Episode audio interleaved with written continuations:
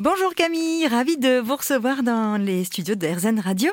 J'ai une question à vous poser. Quand on a cette impression d'être inférieur à quelqu'un et que la personne d'en face vous mène par le bout du nez, comment on s'en sort? Se sentir mené par le bout du nez, c'est mignon. C'est une façon euh, très mignonne de, parler de choses parfois beaucoup plus, euh, beaucoup plus enfermantes, hein, beaucoup plus euh, de l'ordre de la dépendance, voire de la domination, de la manipulation. On entend beaucoup parler, bien sûr, d'un des profils pervers narcissiques en ce moment. Il faut savoir quand même que ça renvoie à une structure de personnalité très particulière. Donc moi, personnellement, en tant que professionnelle, je suis très prudente euh, dans la façon dont on nomme euh, et sur la, perversion ou, le narcissisme. Hein, il y a tous les degrés. Donc attention, méfions-nous des étiquettes. Voilà, parce que sinon, des pervers narcissiques, on en croise à tous les coins de rue, évidemment.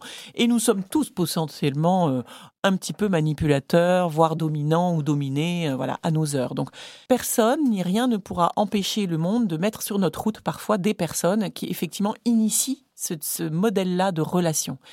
Donc la meilleure chose à faire, comme dirait Mathieu Ricard, c'est d'éduquer notre propre responsabilité envers nous-mêmes, qui est comment j'évite de tomber dans ce modèle relationnel. Hein. comment je me mets, moi, dans cette posture de dépendant, dans cette posture...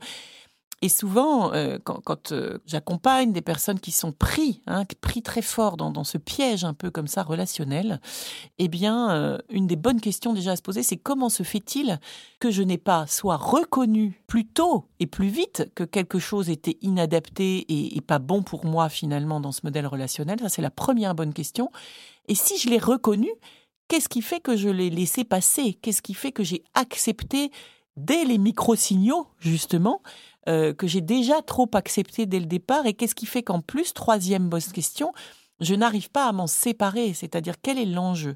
Et bien souvent, les raisons, là, elles sont bien plus anciennes que ce qu'on croit, elles sont liées à l'histoire de chacun et évidemment très personnelles et très intimes, ça demande beaucoup de, beaucoup de doigté et de sécurité.